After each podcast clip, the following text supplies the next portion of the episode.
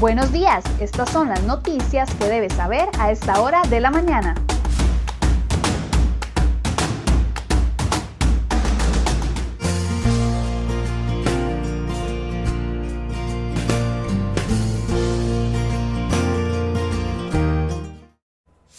Jueves 5 de noviembre, muy buenos días. Muchas gracias por acompañarnos en una edición más de CR Hoy Noticias. Iniciamos con información de última hora porque el paso sobre la ruta 27 entre Atenas y Orotina permanece cerrado debido a la afectación por varios derrumbes. Además de la ruta 27 se reporta afectación en al menos otras cuatro carreteras en todo el territorio nacional. Todo el detalle de esta información se la estaremos dando más adelante en nuestra sección de tránsito y de momento iniciamos con las informaciones que hemos preparado para el día de hoy.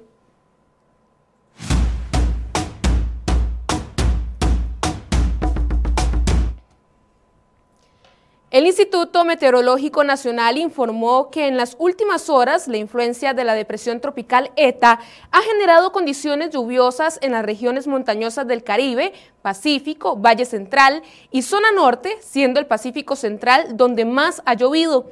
Se reportan inundaciones en el Pacífico Sur, donde el río Térraba está desbordado y ha generado daños en carreteras, puentes, plantaciones y casas.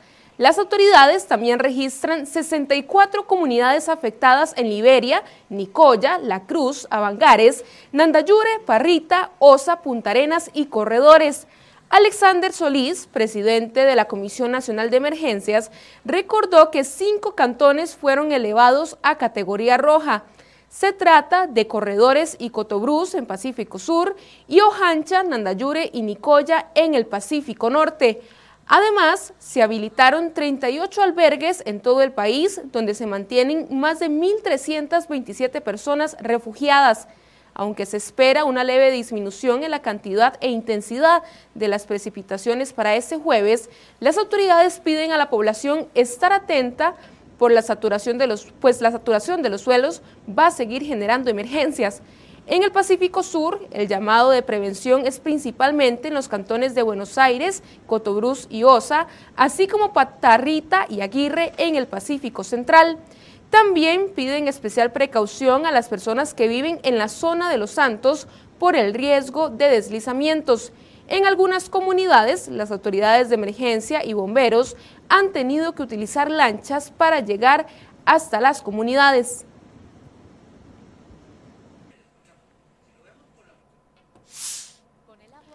La depresión tropical ETA se mantiene sobre tierras hondureñas y en la madrugada de este viernes ingresará al Mar Caribe para volver a agarrar fuerza y convertirse nuevamente en tormenta tropical.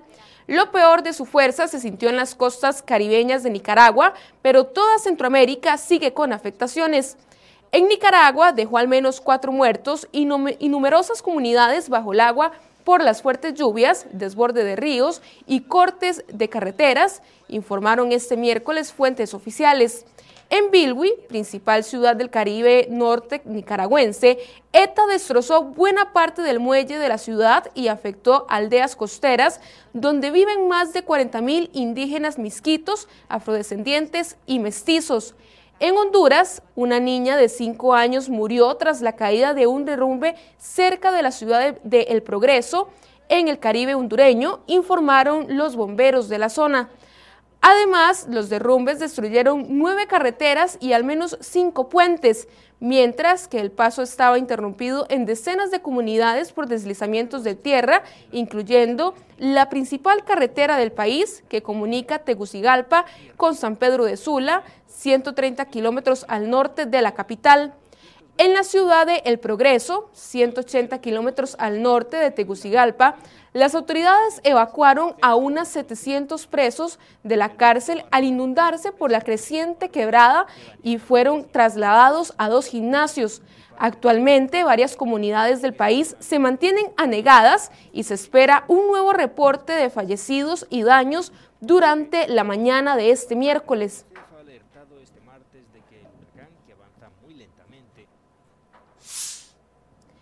Un hombre no identificado de 40 años resultó gravemente herido tras recibir un balazo en la espalda la madrugada de este jueves en Punta Arenas. Además, un conductor murió la noche de este miércoles luego de que el carro en el que viajaba volcara en el sector de Sabana Sur frente al Colegio de Médicos y Cirujanos. Al llegar a la escena, los paramédicos tomaron los signos vitales del paciente y pese a múltiples esfuerzos por revivirlo, fue declarado fallecido en el sitio. El Tribunal Penal de Alajuela condenó a tres sujetos a 150 años de cárcel por el homicidio de la modelo Isamar Villalta, su novio Andrés Pérez y el hermano de la mujer Kendall González, de 17 años.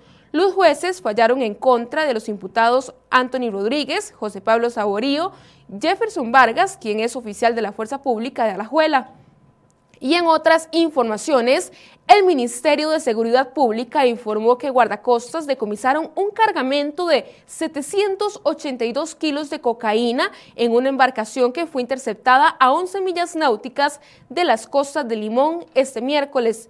Desde la lancha viajaban tres hombres de origen nicaragüense de apellido Pinier y dos de apellido Nixon. Tras una revisión en el sistema policial, ninguno registró antecedentes en el país.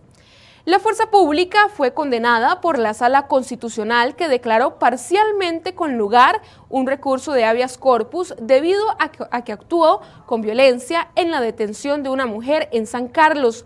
El hecho ocurrió durante las protestas de San Carlos el pasado 11 de octubre.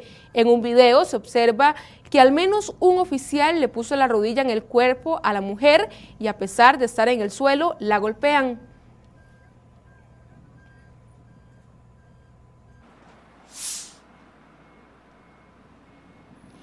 El Tribunal Contencioso Administrativo y Civil de Hacienda considera que la restricción vehicular impuesta por el gobierno de Carlos Alvarado en medio de la pandemia provoca un mayor riesgo de contagio de COVID-19.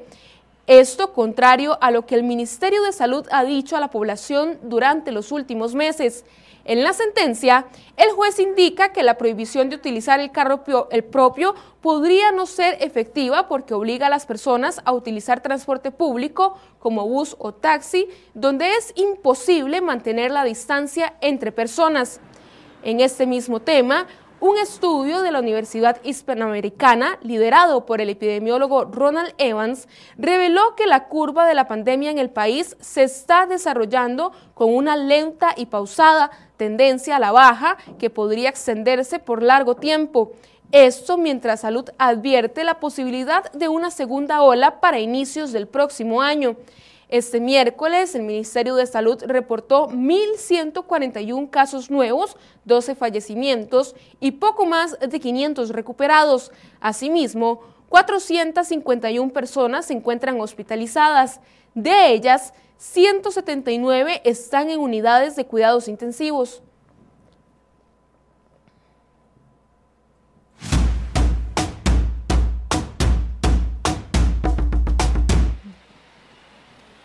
Con las nuevas tarifas de peaje, los conductores de automóviles pagarán 275 colones en el peaje de Río Segundo de Alajuela, ubicado antes del aeropuerto, y 525 colones en el peaje de Naranjo. El fideicomiso Ruta 1, encargado del proyecto de modernización del corredor vial San José-San Ramón, confirmó que los nuevos montos entrarán a regir el próximo lunes 9 de noviembre. Por esta razón, los conductores pagarán entre 275 y 3.875 colones en peajes de vía entre San José y San Ramón, dependiendo del tipo de vehículo en el que transiten. Y en otras informaciones, dos tramos de la Ruta 27 en sentido Caldera-San José presentan un deterioro crítico en un corto plazo de 5 a 6 años que implicaría labores de rehabilitación mayor. Se trata de los tractos 1 y 2 entre los kilómetros 0 y 14 hacia la capital. Así lo determinó una evaluación realizada por el Laboratorio Nacional de Materiales y Modelos Estructurales, la NAME, de la Universidad de Costa Rica. Esos hallazgos forman parte de un análisis anual 2019-2020 que periódicamente se desarrolla sobre la carretera, la cual es operada bajo la figura de concesión por la empresa española Global Vía.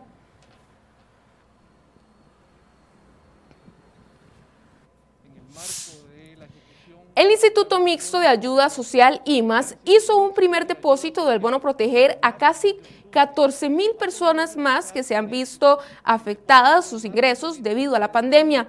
Se trata de tres depósitos correspondientes a los meses de octubre, noviembre y diciembre, según explicó Juan Luis Bermúdez, ministro de Desarrollo Humano e Inclusión Social. Por otro lado, Bermúdez informó que ya se hizo el tercer y último desembolso a poco más de 93 mil personas trabajadoras independientes o informales. Además, no viven en las mismas condiciones los costarricenses que habitan cerca del gran área metropolitana que los que viven en los cantones cercanos a la frontera o en la zona rural, según indica el Atlas de Desarrollo Humano Cantonal, revelado este miércoles 4 de noviembre, las regiones con mayor desigualdad social son la Huetar Norte, Huetar Caribe y Brunca, mientras que en el GAM están las de menor desigualdad. Según este estudio, Talamanca y Matina, de la provincia de Limón, ocupan los últimos lugares de la lista, antecedidos por Buenos Aires de Punta Arenas y Sarapiquí de la provincia de Heredia.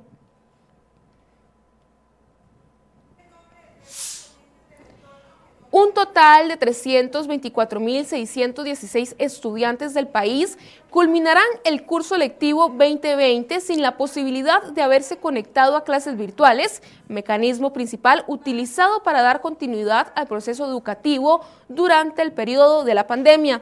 Así lo expuso Giselle Cruz, ministra de Educación Pública, ante los diputados que conforman la Comisión de Asuntos Sociales. Según datos del Programa Estado de la Nación, el 67% de estudiantes de la región central tienen alguna conexión a Internet desde el hogar, un 29% solo tiene acceso a través del celular, mientras que hay un 4% sin ninguna conexión. El partido Acción Ciudadana PAC incumplió la promesa que hizo de presentar una moción en la Comisión de Asuntos Hacendarios para garantizar el pago de aguinaldos a funcionarios del MEP en el 2020. Además, la investigación del polémico caso de la UPAD está estancada en el Congreso. Los diputados que conforman la comisión investigadora de este caso, que salpicó al gobierno de Carlos Alvarado, van a paso lento con su trabajo. Desde hace un mes, esta comisión no sesiona. El pasado 5 de septiembre fue la última sesión de esta comisión, pero antes de eso, el grupo venía sesionando de manera esporádica y los diputados aprobaron este miércoles un texto sustitutivo al proyecto de ley que pretende combatir el comercio ilícito de licores. 32 legisladores aprobaron la moción de proyecto que lo que pretende es prohibir la adulteración, falsificación e imitación de bebidas con contenido alcohólico, así como su contrabando.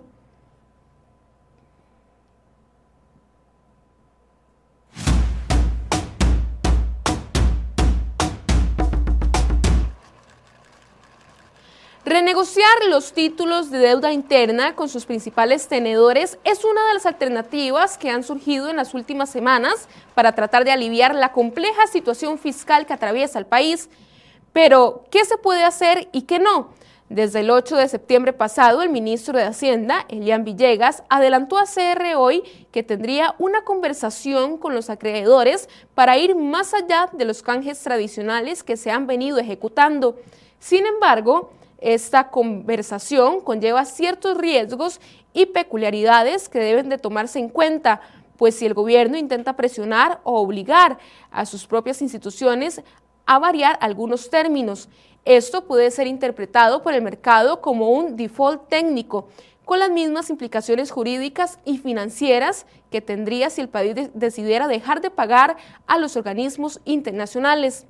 Una de las tantas razones que generan dudas es que los fondos de pensiones utilizan recursos de las pensiones de todos los costarricenses, por lo que jurídicamente no se trata de su propio dinero, sino del de terceros.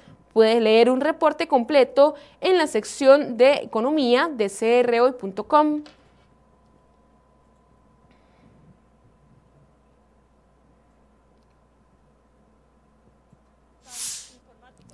Por mayoría, la Comisión de Asuntos Hacendarios del Congreso rechazó este miércoles un crédito de 265 millones de dólares suscrito con el Banco Interamericano de Desarrollo BID Esto por dudas sobre el uso de 159 millones de dólares que el gobierno no aclaró a los diputados.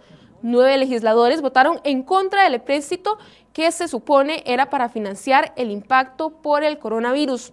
Desde el 2014, el Instituto de Desarrollo Rural, INDER, ha pagado derechos y beneficios laborales a sus empleados valiéndose de una convención colectiva inexistente. El INDER tiene un presupuesto de 50 millones de colones para cubrir este rubro. El Ministerio de Trabajo, la Contraloría General de la República y otras instituciones confirmaron que el pacto con el sindicato nunca fue homologado como lo manda la legislación laboral, por lo que ahora no está vigente.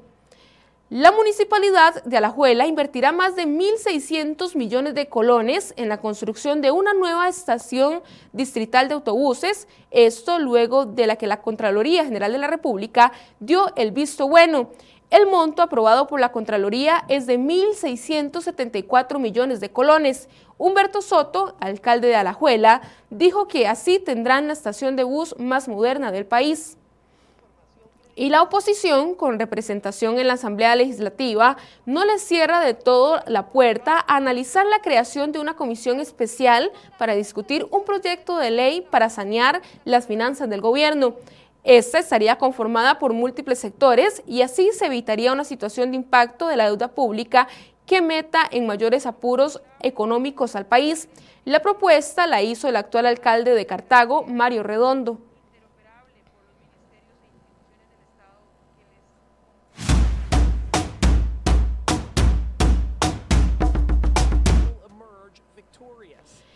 El candidato demócrata a la Casa Blanca, Joe Biden, se acercó más a la presidencia de Estados Unidos en la madrugada de este jueves tras ganar importantes estados claves frente a Donald Trump, pero el mandatario republicano denunció fraude y lanzó varios procesos judiciales sobre el recuento de votos.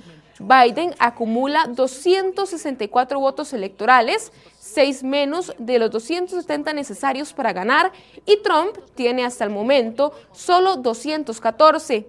Esto después de que los demócratas encabezados por Biden lograran dos importantes avances en la jornada, como lo son Michigan y Wisconsin, que aportan 10 y 16 votos electorales respectivamente. Tras una campaña marcada por el COVID-19, la crisis económica y las protestas, los estadounidenses esperaban en la madrugada de este jueves el lento avance del conteo en cinco estados.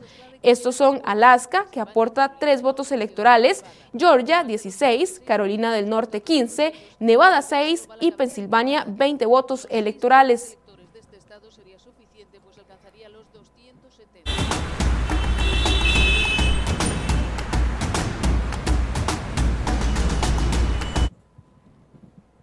7 y 37 de la mañana realizamos en este momento el reporte del tránsito. Iniciamos antes del peaje de Ciudad Colón, esto es la vista hacia la Guásima, donde vemos muy pocos carros sobre esta carretera y mientras seguimos observando algunas cámaras viales, les cuento las rutas que permanecen actualmente cerradas o que están siendo afectadas debido a deslizamientos provocados por la lluvia. Se trata de la ruta 226 que está cerrada debido a varios derrumbes.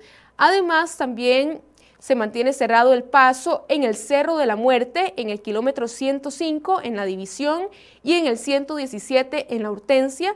En este segundo caso se han dado nuevos derrumbes, así que esa ruta permanece completamente cerrada.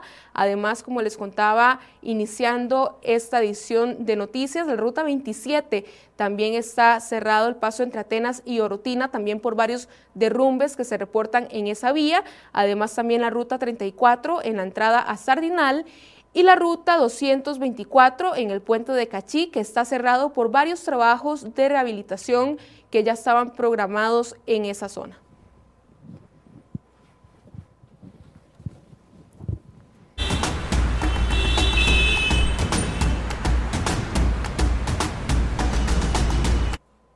Finalizamos esta edición de CR Hoy Noticias, no sin antes invitarlos a acompañarnos en el programa Enfoques que inicia a partir de las 8 de la mañana. ¿Cómo afectará el salario global que discuten los diputados de la Asamblea Legislativa a los actuales empleados públicos? Este será el tema que conversaremos hoy en Enfoques a partir de las 8 de la mañana. Que tengan un excelente día.